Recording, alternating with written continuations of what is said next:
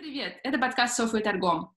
Мы возвращаемся к нашему привычному формату интервью с гостями. Надеюсь, что на прошлой неделе вы уже посмотрели наш специальный выпуск, панельную дискуссию о культурной дипломатии с членами таких организаций, как American Councils и Eurasia Foundation. Этот выпуск, я думаю, будет очень интересен ребятам, которые заинтересованы в программах обмена, которые заинтересованы в обучении за границей и вообще э, для людям, которым интересно понять, почему так важно совершать такие обмены знаниями, обмены а, культурой и для чего это нужно делать. А сейчас мы записываем наше интервью с Нино Лазарией. С Нино мы познакомились во время обучения по программе ER. Вообще у нас на этой программе сложилось очень-очень много интересных, необычных знакомств с просто великолепными людьми. И Нино также одна из участниц программы, которая всегда старается узнавать что-то новое, любит учиться, любит находить новые возможности, и сегодня мы об этом поговорим. Привет, Нино. Привет, Софа, привет, Аргом. Как классно вы меня представили. Спасибо. Привет, Нино. Привет.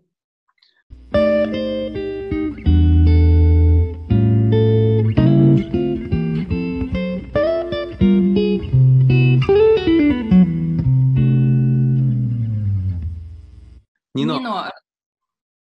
Да. Давай торгом.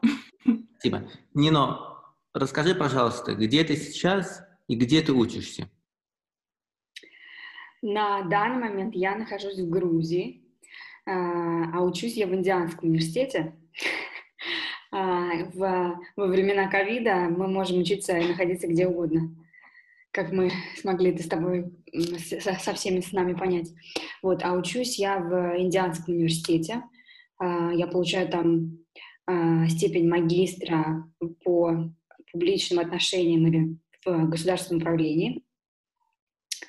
И я также работаю в Всемирном банке.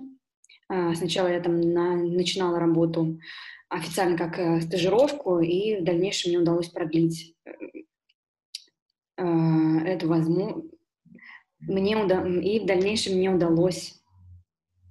И я продолжаю там работать. Это очень хорошо. Нино, а расскажи немного о своей программе. Что конкретно ты изучаешь и почему ты выбрала этот университет, эту программу?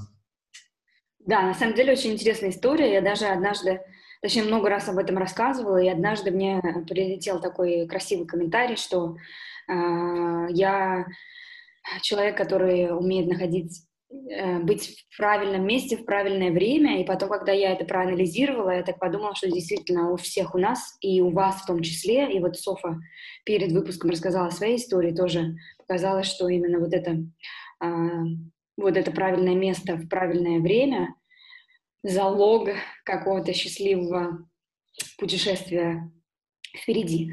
А, когда я была, когда я училась по программе ЕР, и это был мой четвертый курс, то есть я заканчивала университет, я параллельно училась а, в Ранхикс и училась в Альма колледже, когда была в Америке.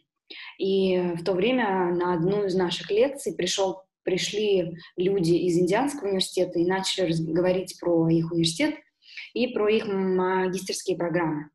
А, на что я, по моему выражению лица, можно было сказать, что мне это было неинтересно, потому что ну, внутри меня было такое ощущение, что, ну, во-первых, это дорого, и, а, ну, в общем, я не планировала оставаться в Америке, я планировала там уезжать в Европу и получать образование там. И, э, скорее всего, один из э, один из людей из университета увидел это мое лицо и сказал, типа, и сказал мне, что а, почему ты не заинтересована или заинтер... было ли тебе это интересно? На что я сказала нет, и я объяснила свои причины. Он говорит, нет, если ты подашь, мы тебе дадим а, стипендию, там, scholarship, или мы тебе дадим какую-то другую материальную помощь. Я говорю, да нет, вы не дадите, это вы все так рассказываете мне. Он говорит, нет, если у тебя хорошая заявка, и мы там видим, что у тебя может быть хорошая заявка, то мы э, действительно поможем с этим. И это было на самом деле last minute call. Э, в последние минуты, я на самом деле в последний день дедлайна подавала все документы. И отправила их в Индианский университет, хотя до этого, то есть на все про все, мне там заняло, наверное, недели две-три. Я там общалась с профессорами, я э, запрашивала документы в РАНХИКС. То есть это, ну, оба вы торговое слово знаете, что это очень э, большая волокита бумажная. Э, и я подала, а потом в тот же день объявили, что дедлайн продлили еще на две недели. И поэтому я все свои документы э, отправила, исправила и отправила заново потому что мне не нравилось то, что я отправила. Я такая, нет, давайте я все перепишу. Я отправила им заново. А, и потом а, в середине февраля мне прилетел ответ, что меня приняли, но еще не было ответа по поводу... И еще через месяц мне пришел ответ по поводу а, fellowship, который я получила. И каким-то образом а, так вышло, что а, потом я также получала приглашение ну, то есть э, получала, поступала в европейские вузы, но при выборе остановилась на Индианском университете. Нино, то есть я правильно понимаю, что в итоге э, не удалось тебе получить прямо full scholarship, и тебе приходилось искать еще какие-то возможности для того, чтобы покрыть другую часть стоимости? Просто потому что обучение в Америке действительно очень дорогостоящее, и ты стараешься по максимуму покрыть какими-то дополнительными возможностями эту стоимость.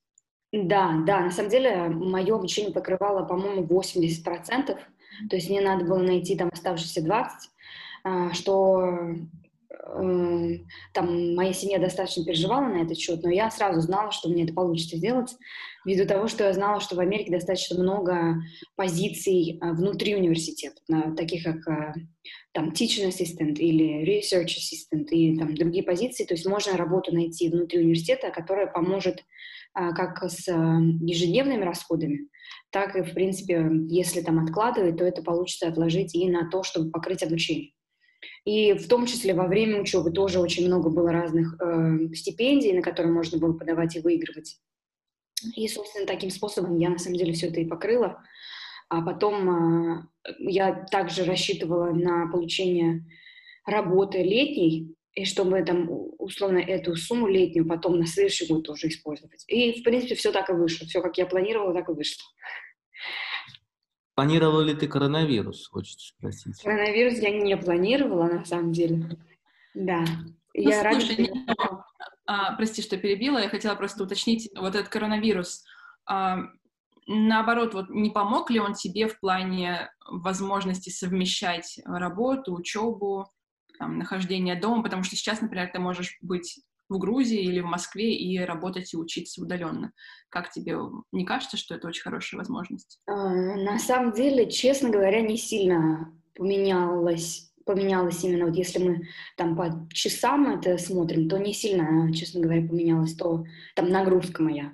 Но это просто дало возможность находиться в каких-то других э, местах. Не обязательно быть в том городе, где я учусь, но все равно там это был другой experience, это больше был опыт э, ну, то, то есть прям очень большой американский опыт и там учебы, да, в Америке, в, в американском вузе. И когда я там была, у меня была, была одна работа, а сейчас у меня другая работа. То есть на самом деле это просто по-другому. Я бы не сказала, что это там но, новая возможность, это новая возможность, но это как бы жизнь по-другому. Mm-hmm. Нино, расскажи пожалуйста, в чем конкретно твоя программа состоит, что ты изучаешь и какие перспективы, какая итоговая цель твоей учебы? Да, отличный вопрос. Ну, в общем, я получаю магистра в э, государственном управлении, я так это называю Masters in Public Affairs, и э, внутри этого направления можно выбирать свою специальность. Э, и, в принципе, там есть много разных специальностей а можно создать свою. И, собственно, я, что я и сделала, я создала свою, потому что мне показалось, что ну, то, то есть там был, у меня был достаточно широкий интерес, мне было интересно и, а, и sustainable development, и, и international development, то есть и международные отношения, и устойчивое развитие, и городская среда. И э, поэтому я не хотела какую-то одну программу брать и ею ограничиваться. International Development — это международное развитие, а не отношения. Да, международное... развития, да. И поэтому я, в общем, их скомбинировала и сделала там свою специ... специальность, которую я там взяла по чуть-чуть из каждого и э, скомбинировала, сделала свое. Это одно. Далее, чтобы я э, заметила, то, что все мои, все, вообще абсолютно все мои предметы э, очень практичные. Я даже иногда думаю, что если бы, что как-то так все звезды сошлись, что практически все предметы, которые я брала в течение первого года, помогли мне а, при моей работе в, а, со Всемирным банком. А, там даже был у меня курс, который назывался какое-то э, предпринимательство и международное развитие. То есть там э, все было смешано, но его вел профессор, который работал в банке, и на самом деле он чисто все объяснял про то, как устроен банк, как там проекты ведутся. А, и я же тогда, на тот момент я вообще не предполагала, что я буду работать э, во Всемирном банке, но потом, то есть мне достаточно легко было в дальнейшем влиться в среду в банке, потому что вся эта информация у меня была. Или то, как правильно писать э, отчеты. Э, нас тоже учили, и это тоже мне помогло. Или там какие-то экономические темы тоже помогло. То есть все, все, абсолютно все предметы очень практичные, а, которые там сразу по, завершению курса я могу использовать как в работе, так и в жизни. И это, мне кажется, огромный плюс. Сначала я этого не понимала, но даже вот э, обязательные предметы были э, такими. Вот. А, что-то я еще хотела заметить рассказать? О том, а какие планы на будущее твоей учебы? По поводу еще раз чего, Торгум? Соф пусть скажет уже. Да, я просто хотела уточнить, что а, какие у тебя именно видение по поводу того, что ты будешь делать после обучения? Вот вся эта твоя специализация, которую ты сама сейчас строишь, да. у тебя есть уже какие-то планы на то, на то, как ты будешь потом ее применять в профессиональной жизни? Да, э, на самом деле вот краткосрочные планы, да, условно, или среднесрочный план после э, завершения университета у меня продолжить свою карьеру в, э, в международном развитии и то есть в таких глобальных международных организациях, а, так как мне кажется, ну, во-первых, это такой опыт, который можно, который можно потом применить в любой стране, да, то есть работая в банке, во Всемирном банке, во-первых, можно работать в любой стране во Всемирном банке, а во-вторых, это так, такие навыки э, и такая организация, которая там котируется в любой стране. А, поэтому мне бы хотелось вот именно в такой организации развиваться. А с позиции а, там топика, да, в какой сфере мне бы хотелось дальше развиваться, это сто процентов э, цифровое развитие, э, городское развитие, международное развитие. То есть все вот это вместе. Потому что я, мне очень интересна тема умных городов, и мне очень повезло, на самом деле, с э, летней работой в банке, потому что я там работаю в департаменте цифрового развития. так сошлось, так совпало, на самом деле. И поэтому те знания, которые я там получаю, я также смогу там в дальнейшем применять. Классно. А расскажи, пожалуйста, про твою историю с э, Всемирным банком. Как ты туда устроилась? Насколько я знаю, э, банк ведь находится в Вашингтоне, да. а ты учишься в совершенно другом штате, в Индиане. Как да. тебе удалось э, получить там место? Да, и плюс я работала все это время из Москвы. Вау, вот видишь, как, как интересно, это точно нужно обсудить. Из-за коронавируса. Да, на самом деле а, найти работу, даже стажировку международным студентом в Америке достаточно сложно, реально сложно. Когда я была однажды на конференции, я там познакомилась с девушкой, которая была сама международным студентом в Америке, и в 2011 году она там получила работу, и она мне говорила, как легко получить работу в Америке, и там не верила то, что спустя там 10 лет достаточно сложно это сделать, хотя, мне кажется, это очевидно с, ну, в связи там с политикой Трампа, и с текущей государственной политикой. Но реально это, это достаточно сложно, в принципе, работу получить, а тем более там международному студенту. А, и поэтому это... И плюс в Америке все начинается достаточно рано, то есть уже там в октябре, в ноябре уже активно идет процесс. В консалтинговой компании уже все уже в сентябре всех уже набрали. То есть у них там вообще отдельно все. А, поэтому, да, э, достаточно рано все это надо начинать. Как у меня это получилось, я э, на несколько фронтов работала. Первое, это я просто там находила вакансии, подавала на сайте. А, второе, это через университет я ходила там на нетворкинг э, мероприятия и общалась с людьми там. И третье, это, собственно, нетворкинг самой через э, там конференции, через LinkedIn, через телефонные звонки. И вот этот третий вариант как раз-таки мне помог. Хотя, казалось бы, там второй вариант через университет должен быть там более выигрышным, да, или просто подавая заявки. Но вот третий вариант оказался самым выигрышным. И там тоже череда событий таких была. То есть эм, давайте вам расскажу, как это произошло. Э, в общем, эм, немножко длинная история, но я не буду, надеюсь, вы не соскучитесь. Я думаю, что это эм, очень интересно, вообще поиск возможностей, тем более да, в другой стране, это очень полезно. Найти, потому что мне кажется, когда ты применяешь креативный подход, то именно это как раз-таки и помогает. В общем, э, меня пригласили на конференцию в Испании по как раз умным городам. И когда я туда уехала, я там очень много с кем познакомилась но в основном это были там европейские да, компании, европейские люди, ну и также очень много людей с а, глобальных организаций. А потом ровно через неделю у меня была конференция в Вашингтоне, во Всемирном банке, куда, где была конференция для молодых лидеров, Youth, Youth Summit, которая проходит ежегодно. А, и я туда тоже в последний день дедлайна случайно в интернете нашла, подала, там быстренько накалякала за пять минут и подала заявку, и они меня пригласили. И э, сразу из Испании я прилетела в Вашингтон, и в Вашингтоне были все те же самые люди, которые были на конференции в Испании.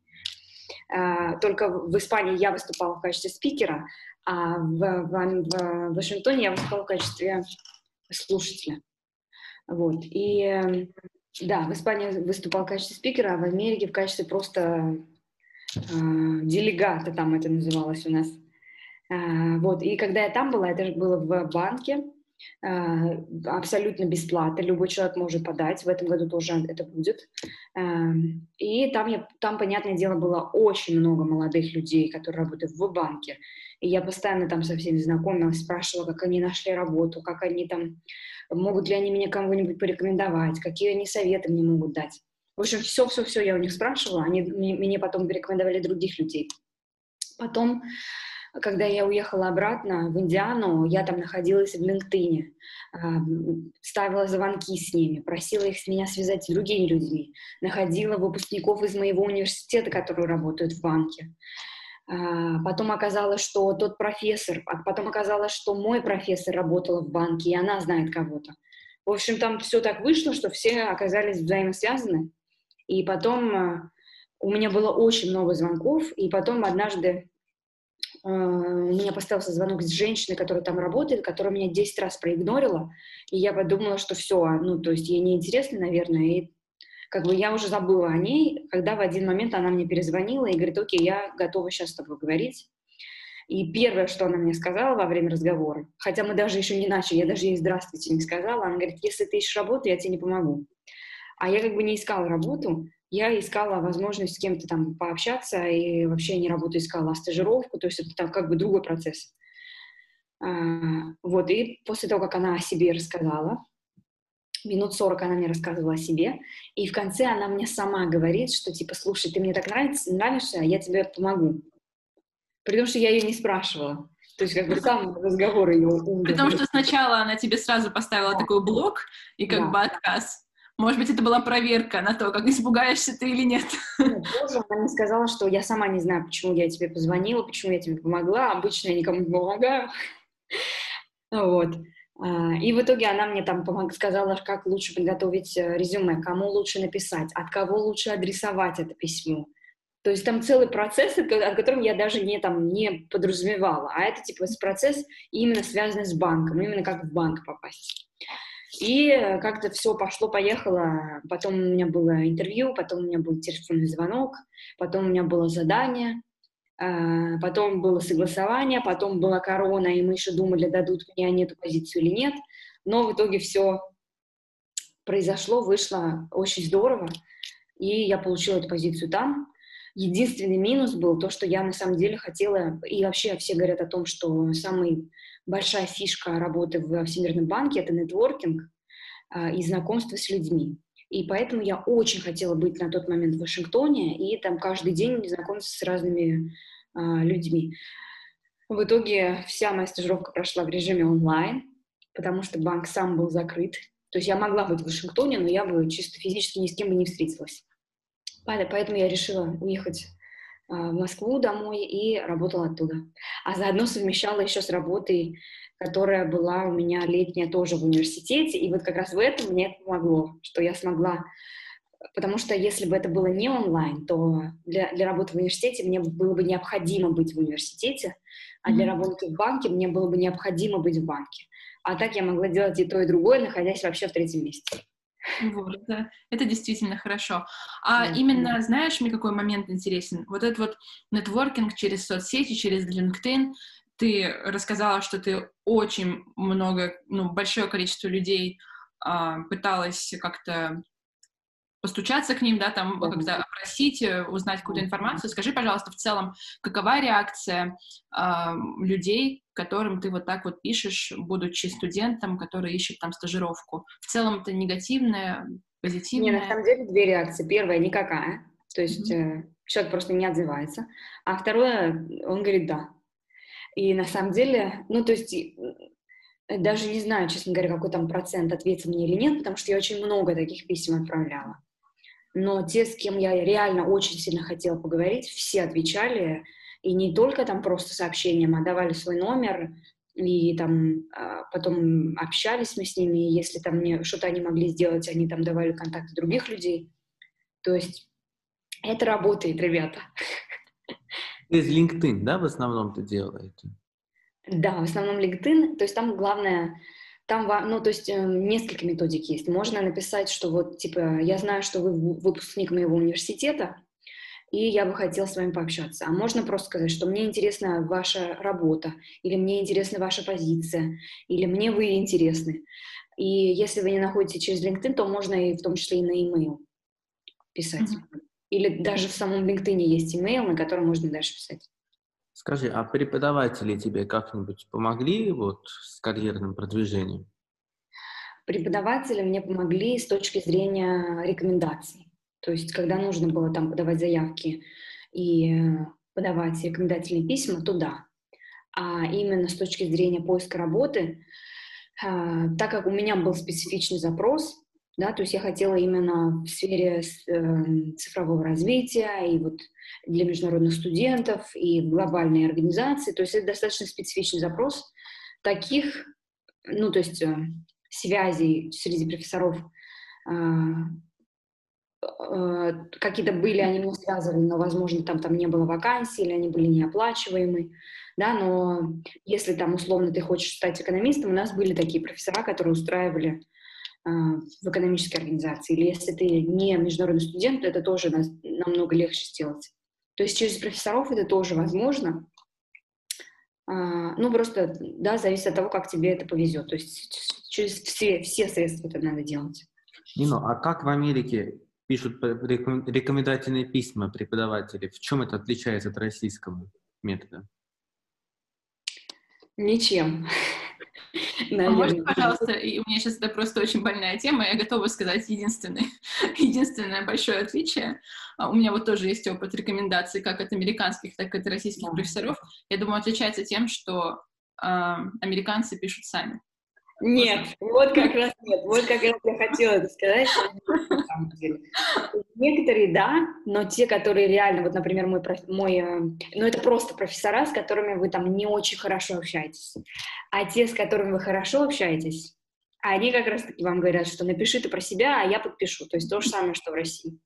Но на самом деле, если честно, это же наоборот лучше. Они тебе говорят, что, они тебе дают свободу действий, и говорят, что пиши про себя все, что угодно, ты знаешь себя лучше, напиши какую-то замечательную, а я поставлю подпись. То есть это, наоборот, надо расценивать как... Э, как я соглашусь с в этом, потому что сила рекомендательного письма ведь в первую очередь э, в том, кто его подписывает. И, да, а вот так, да. а описать себя все равно ты лучше себя пишешь, чем преподаватель. Нет, хорошо, если преподаватель, например, может проверить и там, может быть, что-то подкорректировать, да, чтобы это да, не... Да, да, да, именно так, да, я именно это имел в виду. Да, да. А нет такого блока у вас, не знаю, как вот, ну, хвалить себя как-то? Ну, Ой, потом даешь это преподавателям. С этим все в порядке. Идем дальше. Ну ладно, хорошо.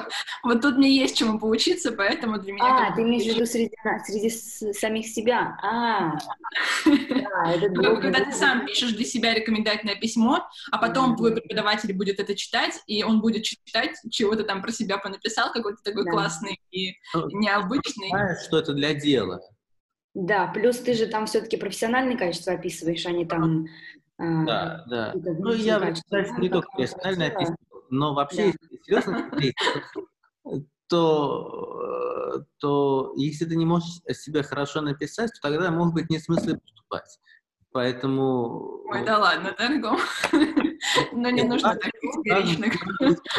Свои качества хорошие, сильные и Главное, чтобы рекомендательное письмо и мотивационное письмо или там целевое письмо, чтобы они не, чтобы они различались по стилистике, на мой взгляд, это важно, но в то же время, чтобы они были логическим продолжением, э, связанные одной цепью, чтобы не было так, что вот, вот чтобы не было видно, а, чтобы это один человек написал совсем, что просто вот, э, надев да. маску преподаватель, надев маску самого себя.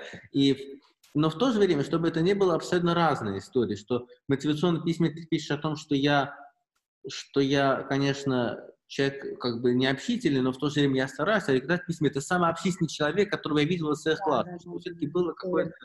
Да, да, да, да, да. Да, соответствие. И но, да. с точки зрения опыта тоже, да, то есть если ты подаешь на позицию финансиста и пишешь в своем CV, что я работал в таких-то, таких-то, таких-то финансовых организациях, а потом твое рекомендательное письмо пишет, что ты работал в таких-то, таких-то, таких-то салонах красоты, то есть там тоже какой-то не матч получается. А, поэтому это должно быть направлено на оппозицию. Ну да. Нино, кстати, расскажи, пожалуйста, о своем опыте. Вот ты в России, когда еще училась, ты же работала в большой компании, которая занимается рекрутингом, верно? Да. А, тебе Я помогают знания, которые ты там получила mm-hmm. вот сейчас? Да, на самом деле, да. Я работала в компании Word Howell, а, и мы занимались поиском и развитием руководителей высшего управленческого звена. А, но на самом деле, да, очень помогло. Даже когда я была, по-моему, я вам рассказывала, что даже когда я была в Альма колледже еще, у нас там был конкурс Business Professionals of America, и там была отдельная секция по интервью. И тогда я заняла первое место в Америке по интервью. И и все это благодаря тому, что я работала в WordHowl, конечно же. Э, вот, нет, да, на самом деле, конечно, это помогло, и особенно, на самом деле, это больше всего мне помогло именно как раз-таки в проведении интервью. Но поэтому мне там, условно, когда я иду на интервью, мне это достаточно легко дается. Самое сложное — это чтобы твое резюме дошло до человека, и тебя пригласили на интервью. В связи с этим у меня два вопроса. Первый о том, как сделать так, чтобы твое резюме дошло до человека. Угу. Ну и второй потом задам. Да, хороший вопрос, Тагу. Есть много способов, как сделать резюме хорошим, но на самом деле, наверное, самое базовое это то, что все те обязанности, которые перечислены в, э, в позиции, а также все те качества, которые они просят от человека, должны быть указаны в резюме. Если они просят, и, если они говорят, что вы будете работать с документами, у вас в резюме должно быть написано, что вы в прошлом работали уже с документами.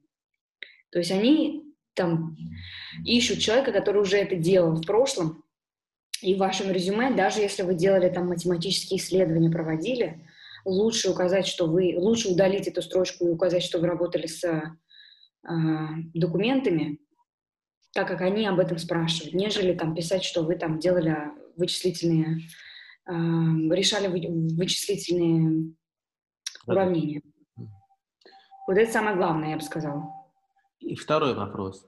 Вот ты сказала о своей российской работе. Можешь рассказать, э, как ты туда попала То есть какой был процесс отбора? В Москве на самом деле такой же у меня был опыт. Я просто в один момент э, после второго курса э, мы тоже там проходили стажировку, да, на, тоже у нас была обязательная стажировка, и я ее тоже не хотела делать бесплатно. Мне кажется, бесплатная стажировка — это худшее, что может быть на планете, так как это труд как бы людей. И даже если вы их обязываете приносить кофе, все равно за это надо платить. И поэтому я искала всегда только оплачиваемые стажировки.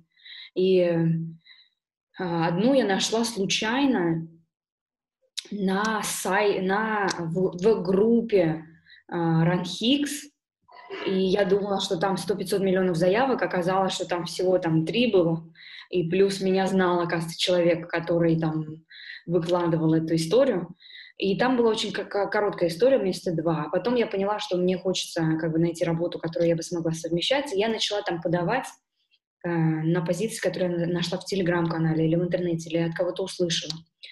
И потом даже, то есть я принимала участие во множестве лидерских программ, и там одна девочка однажды зас, э, скинула, что вот в их компанию ищут, я туда тоже подала. А потом подумала, а надо же мне тоже написать о том, что как бы я туда подаю. Я тогда была вообще не профи в этом всем, и я даже в последнюю очередь подумала о том, чтобы ей написать и спросить, как там отбор проходит. И она мне рассказала, как проходит отбор, и, оказывается, она меня порекомендовала. И потом я там проходила интервью одно, интервью второе, ходила в другие компании. А, и потом, как обычно у меня бывает, мне, мне кажется, у всех так бывает, что либо все, либо ничего.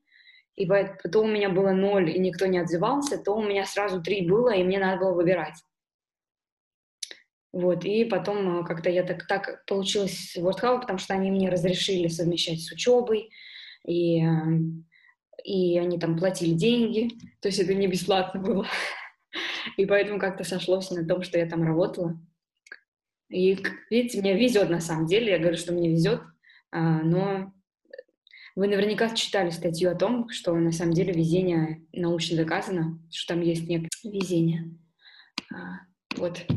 Нет, кстати, расскажи, расскажи поподробнее про научную доказанность везения, потому что, ну, мне кажется, что да, конечно, везение оно есть, но все равно везет только тем людям, которые очень много стараются, действительно сами ищут возможности. И, допустим, ты там обратился к 20 людям, и вот тебе там пять из них ответила, и вот ты говоришь, о, мне очень повезло, я сама возможность меня нашла, на самом деле ты до этого очень много тоже для этого проделал. Так что расскажи. Да, на самом деле, Слава, да, это и есть то научное доказательство, я вам могу скинуть потом. Считать, это, в принципе. А? Тофа ты пересказала статью, в принципе. Да, в принципе. А, да? да? Там про то, что нужно быть открытым миру, про то, что нужно э, совершать действия, предпринимать действия. То есть, если ты лежишь на диване, ничего не делаешь, как бы удача на тебя не упадет с неба. А если ты предпринимаешь действия, то в какой-то период времени все-таки что-то к тебе подвернется. Если на диване с ноутбуком или с айпадом, что-то в нем делать. Ну, да. Сейчас можно и на диване лежать, и при этом притягивать к себе везение. Плюс там позитивное отношение к миру, то есть если ты действительно смотришь на это позитивно, если ты действительно там делаешь и веришь, то удача повернется. Да, хороший поинт. Нино, скажи, пожалуйста, а, какие твои планы на после магистратуры? Планируешь ли ты получать еще одну степень или планируешь ли ты уже, ты говорила, хочешь работать? А, у тебя есть четкое видение того, что ты хочешь делать? После? Да, то есть в ближайшее время я собираюсь работать действительно после магистратуры, потому что я немножко, я очень люблю учиться, но мне кажется, уже пора как бы и поработать, но я в том числе собираюсь, я все-таки хочу получить PhD, наверное. PhD, не MBA. Не, MBA может быть тоже, может быть, я еще 10. Э, одно другому не мешает, да? Да, одно другому не мешает, Арго. Да, но... А то есть продолжить Хочешь в академической сфере работать? Хочешь преподавать потом? Возможно, в долгосрочной перспективе, да. На данный момент в краткосрочной скорее нет. Кстати, я вам немножко тут э, соврала, э, немножко совсем, каюсь. Э, на самом деле я поменяла немножко свою специальность во время лета из-за ковида. И теперь я получаю dual degree. И моя программа не просто MPA, а MPA MSCS, то есть это Masters of Public Affairs вместе с Master of Science in Environmental Science. А, и мне да, надо будет учиться на полгода больше, а, но зато я получу два диплома, и у меня будет, ну, то есть две специальности, плюс а, MSCS — это STEM degree, а STEM degree позволяет работать в Америке по студенческой визе вместо, вместо одного года три года, и плюс все это я сделала только по той причине коронавируса, потому что если мне остается учиться год, если просто по MPA, и я не была уверена, что весь этот год у нас будет, э, если там хотя бы часть из этого года действительно будет в университете. А мне хотелось все-таки закончить именно в университете, а не онлайн весь год учиться. Поэтому я подумала, что было бы интересно и добавить еще полгода. И как раз-таки эти полгода онлайн поучиться, а все остальное время in person. Вот. Круто. Это круто. Двойной диплом это... Но тебе, получается, предстоит... Какая будет финальная работа твоя или как то есть проект? Финальная работа, что ты имеешь в виду? Ну, твоего диплома, твоего, твоей магистратуры. Да, в нашей магистратуре на самом деле не требуется магистрская диссертация так как в нашей магистратуре главное это capstone, а capstone это такой курс, опять же, практически, в рамках которого надо решить реальную проблему, то есть там либо реальная компания, либо реальная как это, государственная проблема и реальные заказчики, и ты решаешь эту проблему, и это как раз-таки является таким обязательным элементом а, получения диплома. То есть, как вы видите, у нас все очень практически а, направлена. Наверное, поэтому MPA в Индианском университете считается лучшим в Америке. И даже там в мире последние несколько лет тоже занимал первое место. Скорее всего, из-за этого, а также из-за академического состава. СРА? Ты имеешь в виду? Да. да. А, Нино, скажи, пожалуйста, почему именно степень, связанная с окружающей средой, с environment? Это потому, что тебе нравится sustainable development, вот эта вся тема? Как, как да, да, именно поэтому. Плюс потому, что всего несколько вариантов было такого dual degree. Это с environmental, да, с окружающей средой. Еще можно было, даже они там новые открыли по информатике. Да, также можно совмещать, кстати, по юридической теме и получить сразу и то, и другое. Ну, в общем, мне это действительно было интересно, это было через мой университет, плюс они мне продлили все fellowships, scholarships, то есть все это продлевается и покрывается. И там вообще абсолютно не было никакой э, волоки, я просто написала письмо, имейл отправила, сказав, что я хочу перевестись на dual программу, и все, меня автоматически перевели. То есть тебе не нужно было для этого какие-то курсы дополнительные сдавать, какой-то минимум? Нет? Никаких там эссе заново сдавать, да, то есть это, это на самом деле отдельная программа. Угу. И по-хорошему, если бы я там поступала, то мне заново все надо было бы это собирать. Но так как я учусь в этом, на этом факультете, в этом университете, мне ничего не надо было этого сделать, просто автоматически меня перевели на dual degree. То есть ты поговорила там с руководителем академическим, с кем-то? Да. Да. Нино, скажи, пожалуйста, я э, перед тем, как мы с тобой созвонились, конечно же, посмотрела твою там страничку на LinkedIn, чтобы немножко понимать там о твоем опыте, чтобы э, разговор был чуть mm-hmm. как бы более конкретно направленный, и увидела, что у тебя очень много сертификатов дополнительных, образовательных, что говорит о том, что ты часто проходишь курсы. Да, ну, в основном да. это э, было все сделано во время пандемии, как я посмотрела. Да. Расскажи, пожалуйста, о твоем вот этом рвении к самообразованию, почему ты это делаешь, почему именно те курсы, которые ты выбираешь, там очень много и по устройству городов, и по диджиталу какому-то, вот расскажи подробнее. Да, Софа, как, э, как круто, что ты все проверила. Мне нравится твой подход. А, да, на самом деле, потому что для меня образование это как хобби, на самом деле. Я люблю учиться и проходить онлайн-курсы, для меня это интересно. А именно те, потому что как раз-таки у меня все-таки э, моя, мой диплом, дегри, а, специальность, она чисто MPA, то есть она, там, не, там не написано, не говорится, что я специалист в цифровом развитии или я специалист в cyber security. И поэтому я как бы пытаюсь повысить свою там квалификацию условно, проходя эти курсы и там а, показывая, что на самом деле я там проходила курсы в этом, у меня есть какие-то теоретические знания в этой, в этой дисциплине, и я там, мне интересно это узнавать. Кстати, а, хотела вам тоже рассказать и слушателям, и Торгому, а, возможно, хотя мне кажется, Торгом это уже знает, что в моем университете также можно, и в принципе в университетах в Америке можно делать аудит курсов, то есть брать курсы без кредитов, плюс не платить за них или платить какую-то минимальную сумму там в размере 30-50 долларов. И этот курс потом также будет э, идти в диплом, будет написано, что вы прошли этот курс, просто там не будет указана оценка. И вы так можете брать курсы из лю практически любого факультета на любую тему, что, на мой взгляд, очень-очень интересно. И так в прошлом семестре я брала как раз-таки cyber security через э, нашу бизнес-школу. Э, ребята на MBA проходят этот э, курс, и я его брала. А в этом семестре я беру два курса через мой университет. Это да, по climate change э, и второй по э, общественному транспорту.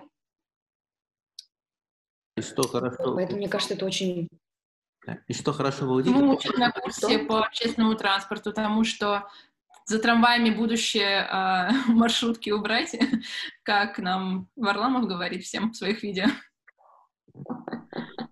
Да, на самом деле, ну, пока там базовые вещи, а, там, как зародился общественный транспорт, как его сделать чистым, а, и все такое, как он, как на самом деле он финансируется, как складывается цена поездки и все такое. Нет, ну что хорошо в аудиторских курсах, что э, ты, ну, как бы не связан оценкой, то есть ты можешь ну, свое удовольствие посещать и не да, переживать на тему. Там. Только уточню, не в аудиторских э, курсах, мы не про аудиторов говорим, да. а именно, да, в курсах, которые ты просто прослушиваешь. Да. Аудиторский курс. Да. Но, а, мы мы, мы, мы я, я уже хотел сказать, мы желаем тебе счастья, успехов пока, но я, не знаю, что...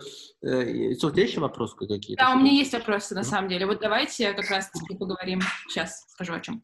Нино, э, еще такой вопрос. Расскажи, пожалуйста, об особенностях переезда из России в Америку. А, ты проделал вот этот вот большой путь. Одно дело приехать на год а, как вот мы все ездили на обмен. Это тоже очень большая работа, очень волнительная, как собрать всю жизнь в один чемодан и увезти все это с собой на год. Но когда ты переезжаешь вот в долгосрочный период, я, ну, конечно, MPA — это два года, но я думаю, что ты предполагала еще потом оставаться сразу же там на учебу какую-то, на работу, да, после, после своей магистратуры. Mm-hmm. Вот расскажи, пожалуйста, с какими трудностями ты сталкивалась, с переездом, с адаптацией в Америке, Отличный вопрос. Ну, мне кажется, что из-за того, что у меня был год вот этот обмена, да, по year программ, мне было гораздо легче приезжать и адаптироваться. Для меня это больше было даже не переезд, а как бы обратно, то есть а продолжение того year, year моего, той программы, и как бы продолжение того опыта просто в другом университете и немного в других условиях для меня, на самом деле, до сих пор это как, как путешествие, очень интересное. Не знаю, я достаточно легко отношусь э, к таким поездкам, мне, наоборот, они нравятся. Если вы мне скажете сейчас переехать куда-нибудь в другую страну, то я без раздумий скажу «да», потому что, мне кажется, это очень интересно изучать другие культуры. Но, кстати, адаптироваться к американской культуре, это занимает достаточно много времени, мне кажется и полностью, и то, мне кажется, я, во-первых, не полностью ее поняла, но как бы более там именно прям вот вовлечься, адаптироваться, я думаю, мне удалось э, через там полтора года. То есть первый ER программ, и плюс после этого еще полгода я уже поняла, как люди мыслят и что к чему, и там как строятся коммуникации, как строить э, диалог, э, почему там а, люди так реагируют. Ну, в общем, про разность культур мне понадобилось как минимум полтора года, и то мне кажется, что я это еще не все поняла, и что нужно намного больше времени, и как мне одна подружка моя международная заметила, что с каждым годом она по-новому открывала Америку, и сейчас у нее уже шестой год, и она говорит, что с каждым годом я что-то новое узнавала, и с каждым годом я думала, о, вот сейчас я поняла. А через год еще такая, о, вот сейчас я точно поняла. И то есть это достаточно интересный процесс. Ну вот какие особенности ты для себя отмечаешь? Мы, мы недавно, не то чтобы мы прям обсудили, но мы затронули тему одной статьи про коммуникацию, про кокосы и персики. Да, да, вот, э, да, расскажи, пожалуйста, об этом поподробнее. Я так понимаю, американцы, они, ну, все-таки больше как... Эм, кокосы. Как кокосы, да, потому что small talk small talk, но пробиться вот внутрь. Э, в самую суть, очень сложно и очень много времени занимает. Да. То есть это действительно так, да? Ты сейчас ну, все больше и больше в этом убеждаешься? Э, скорее, да. Но и плюс, мне кажется, все-таки это зависит от человека. То есть я бы не стала прям очень сильно обобщать, но скорее да. Но мне, знаете, что мне интересно было? Именно вот способ коммуникации. То есть только через какое-то время э, нахождения я поняла, что способы коммуникации различаются. И то есть до меня это дошло, что они различаются, да. Э, например, там в России это достаточно э, прямолинейно все происходит. А в Америке, чтобы дойти до сути, надо зигзагами идти, идти, идти, идти, и, может быть, вы дойдете, и то не факт. Есть определенная, и... скажем так, э, как сказать, ну... Этика, ну, да, или какие-то правила. соблюсти, чтобы начать говорить о чем-то. Ты да. прямо... То есть, если ты прямо да. начнешь говорить там, а тебя просто не поймут. То есть, как бы, ну, Понятно, что надо, мы созвонились или встретились ради этого, ну что сразу-то, надо как-то вначале, ну да. Абсолютно верно, и на самом деле поэтому меня очень часто в Америке называют очень прямолинейной, они говорят, you're intimidating, что так никто не делает, и если я там задаю вопрос профессору во время пары, какой-то такой вопрос нестандартный, да, все там смотрят на меня и говорят, что это, тебе это сошло с рук, потому что ты международный студент. Если бы ты была американским студентом, тебя бы, наверное, выгнали. Интересно, говорю, а что ты такое спрашиваешь? Ну, вот можно конкретный пример? Ну, именно что во время пары такое спросить. На самом деле, вот именно такие вопросы, что они ставили, они бы поставили вас в тупик, да, а там условно у нас была пара по экономике, по-моему, и профессор рассказывал про загрязнения окружающей среды и про экономические эффекты. И э, он рассказывал про то, что э, одна страна, если решать эту проблему, то одна, и если там условно США решит э, решить эту проблему, то там будет spillover эффект, и то есть все от этого выиграют. Но США невыгодно, чтобы все от этого выиграли. Почему это США вдруг должно за, за все это платить, а от этого потом выиграют все, да, и, и там условно мы там ставили под вопрос, а почему вообще США так делает, аж, а разве так не должно быть, а почему США такие там неправильно себя ведут, или, ну, то есть какие-то такие вопросы, ну... в университете как-то, э, ну, не, э, не считается очень правильным вслух критиковать США, не-не, не то, что вслух критиковать, а ну, как это, как это сказать? В моем университете считается неприлично вслух их хвалить, я бы так сказал. Да-да-да, вообще американский университет — это отдельная песня, там очень многие радуются социализму, либеральным ценностям, все такие, давайте терпим, да, Америка ужасная. Да. Когда там, я спрашиваю какой-то вопрос в лоб, и хочу услышать конкретный ответ, ответ профессора. Вот это им кажется. Э, ну или там позицию да, профессора узнать. Mm-hmm. То вот это им кажется странным, хотя иногда они, там, ученики могут разговаривать о том, как прошел день у профессора, и мне кажется, это более это такой глупой темой для разговора. Почему я должна интересоваться тем, как прошло день у профессора, если у нас там пара по экономике, да, условно? Но это более... Я деньги, меня не волнует, как вы живете, меня волнует... Да, но вот это интересно, все-таки университет университету рознь, потому что в американском, наоборот, ну, я бы не сказала, что на всех классах э, студенты были активными, но лично мне было всегда интересно узнать именно подробности, там, не знаю, американской правовой системы, как там бизнес строится, как он там э, функционирует. Я очень часто задавала какие-то такие вопросы, и наоборот, ну, преподавателям очень нравилось вот вступать в дискуссию да, да. и все обсуждать. Да, я говорю, что преподавателям нравится, но иногда какие-то такие каверзные вопросы, на которого нет прямого ответа. Mm-hmm. Вот это им даже не преподавателям, а студентам не нравится. Преподаватель, наоборот, им нравится, когда им задаешь вопросы. А это студенты на тебя косо смотрят, что как ты вообще посмела задать им такой вопрос. Как косо на тебя смотрят в зуме, я не могу понять. В зуме уже не смотрят косо. В зуме это никак. Да. Потому что в зуме сложно косо посмотреть, там на кого. Да. То есть вот это была, вот эта коммуникация, это была большой-большой... Ну, вот опять, то, что разный опыт у тех, кто учится в разных... Абсолютно. Кстати, кстати, это что-то, что мне рассказал мой э, друг в Индианском университете, который сам, на самом деле, русский, и он, и, э, но он там вырос в Сиэтле, и он говорил, что Индиана очень сильно культурно отличается от Сиэтла, что в Индиане люди более зажаты и более не уверены в себе, чем в Сиэтле.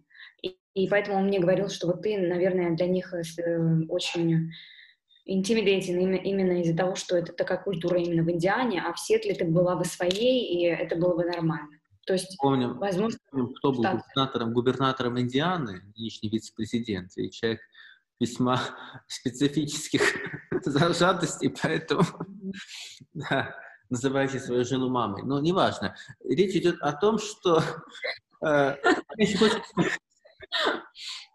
мне хочется спросить, да, это я подумаю, сейчас оставить это или нет, если я хочу визу получить. Значит, ну, слушай, это очень интересно. Это вот опять же в Америке э, тенденция вот этой вот э, открытой личной жизни, всех людей в управлении, и поэтому все знают, кто там кого как называет. Вот в России ты бы вряд ли знал.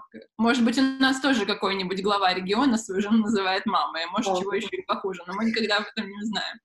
Знаете, давайте тему мамы там, ну, и дэдди в сторону, но вопрос... Да. Меня интересовало... Кстати, другое, да. что я заметила, мне кажется, вы оба тоже заметили, это то, что, несмотря на то, что вот, э, вот эти зигзаги, да, и зажатость, или там какие-то другие вопросы, очень гостеприимные, да, американцы, то есть они могут тебе дать, они могут тебя подвести или даже дать у себя пожить дома и не на день, не на два, а на, там, на три месяца, и хостить международных студентов, что, на мой взгляд, как бы это было бы достаточно странным в, для россиян.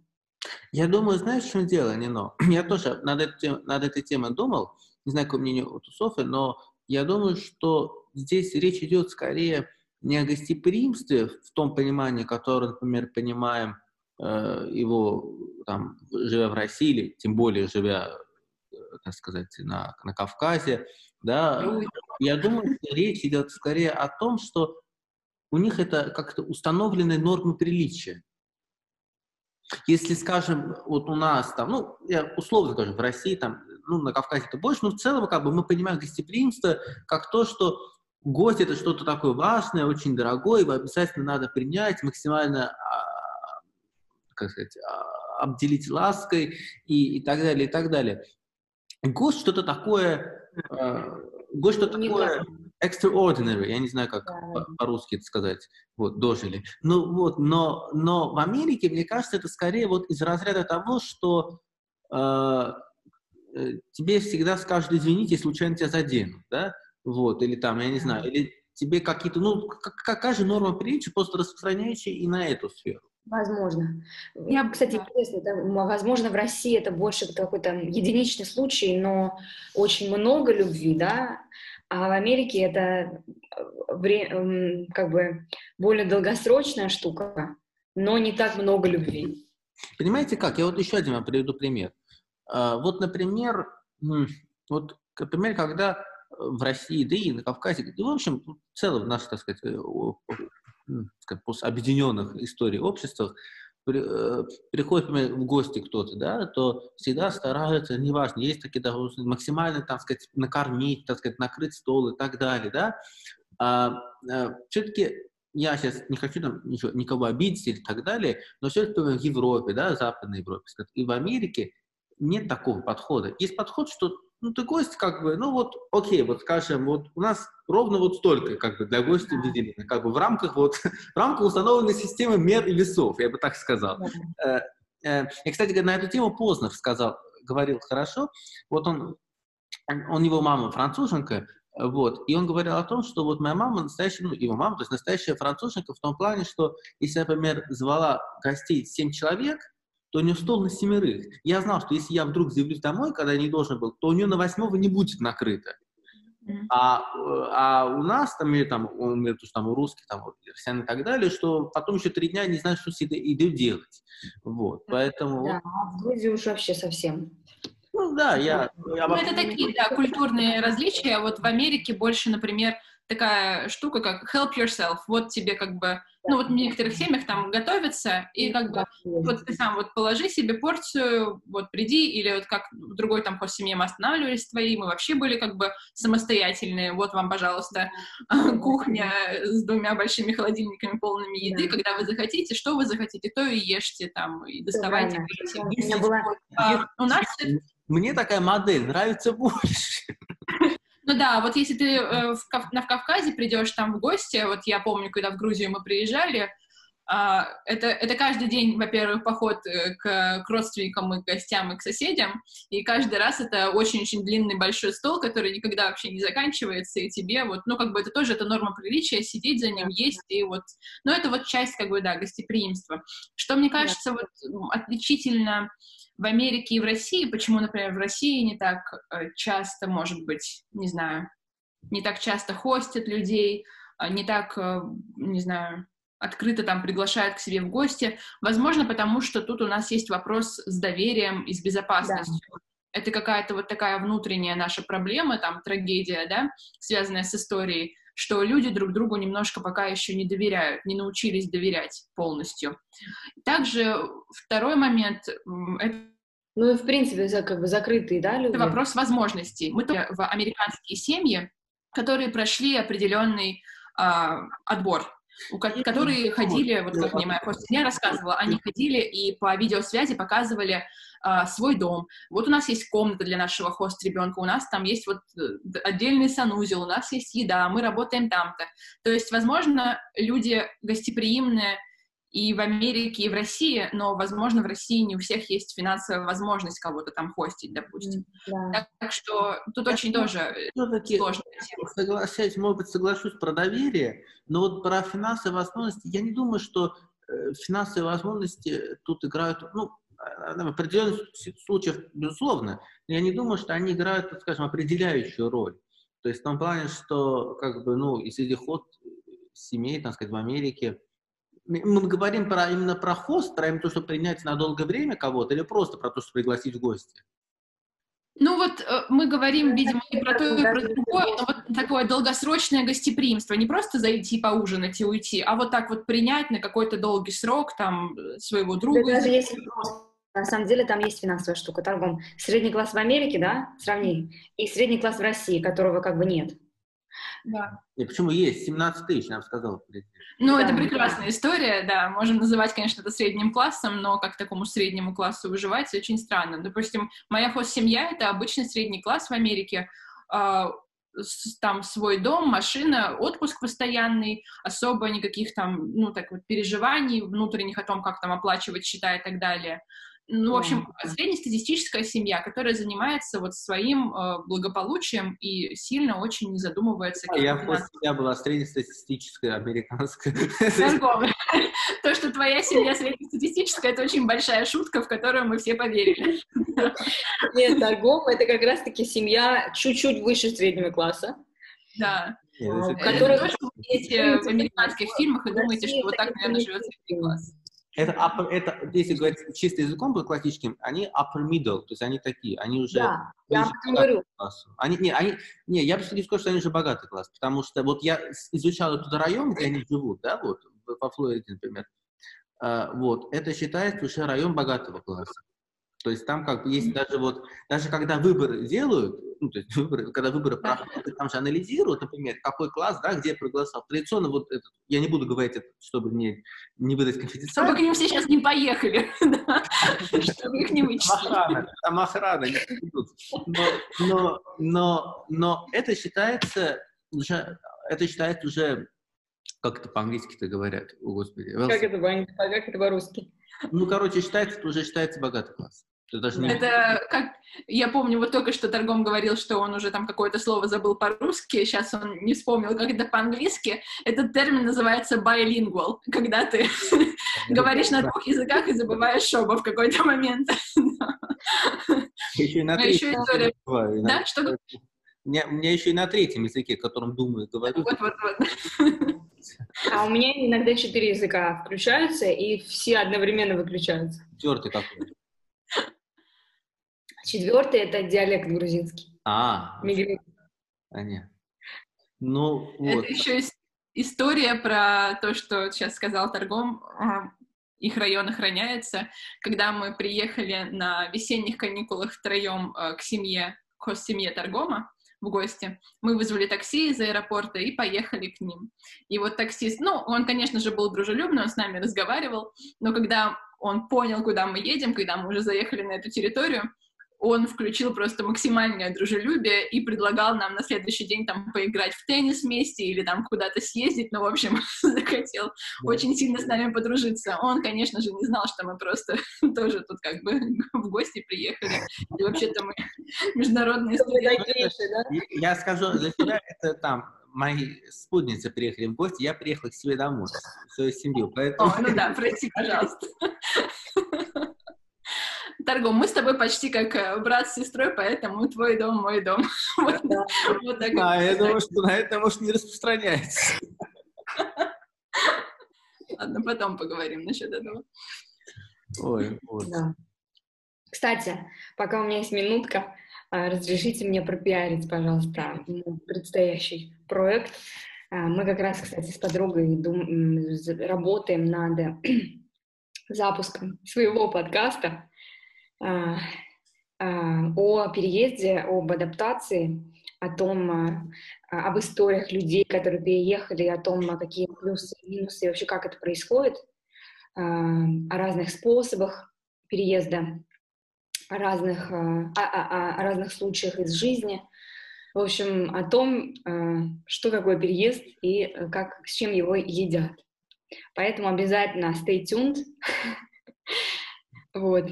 А, и потом, возможно, точнее, скорее всего, потом мы вас пригласим к нам на подкаст и будем там обсуждать все эти культурные шоки, переезды и коммуникации.